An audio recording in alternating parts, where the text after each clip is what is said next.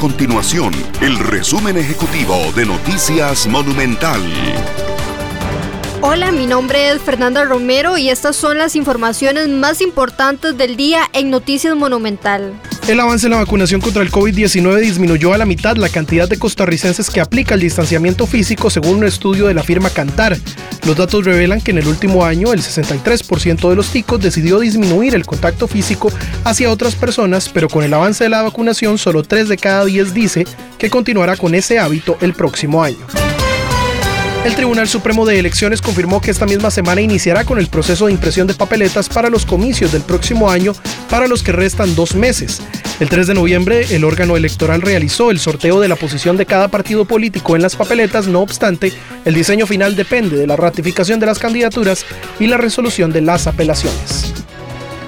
Estas y otras informaciones usted las puede encontrar en nuestro sitio web www.monumental.co.cr. Nuestro compromiso es mantener a Costa Rica informada.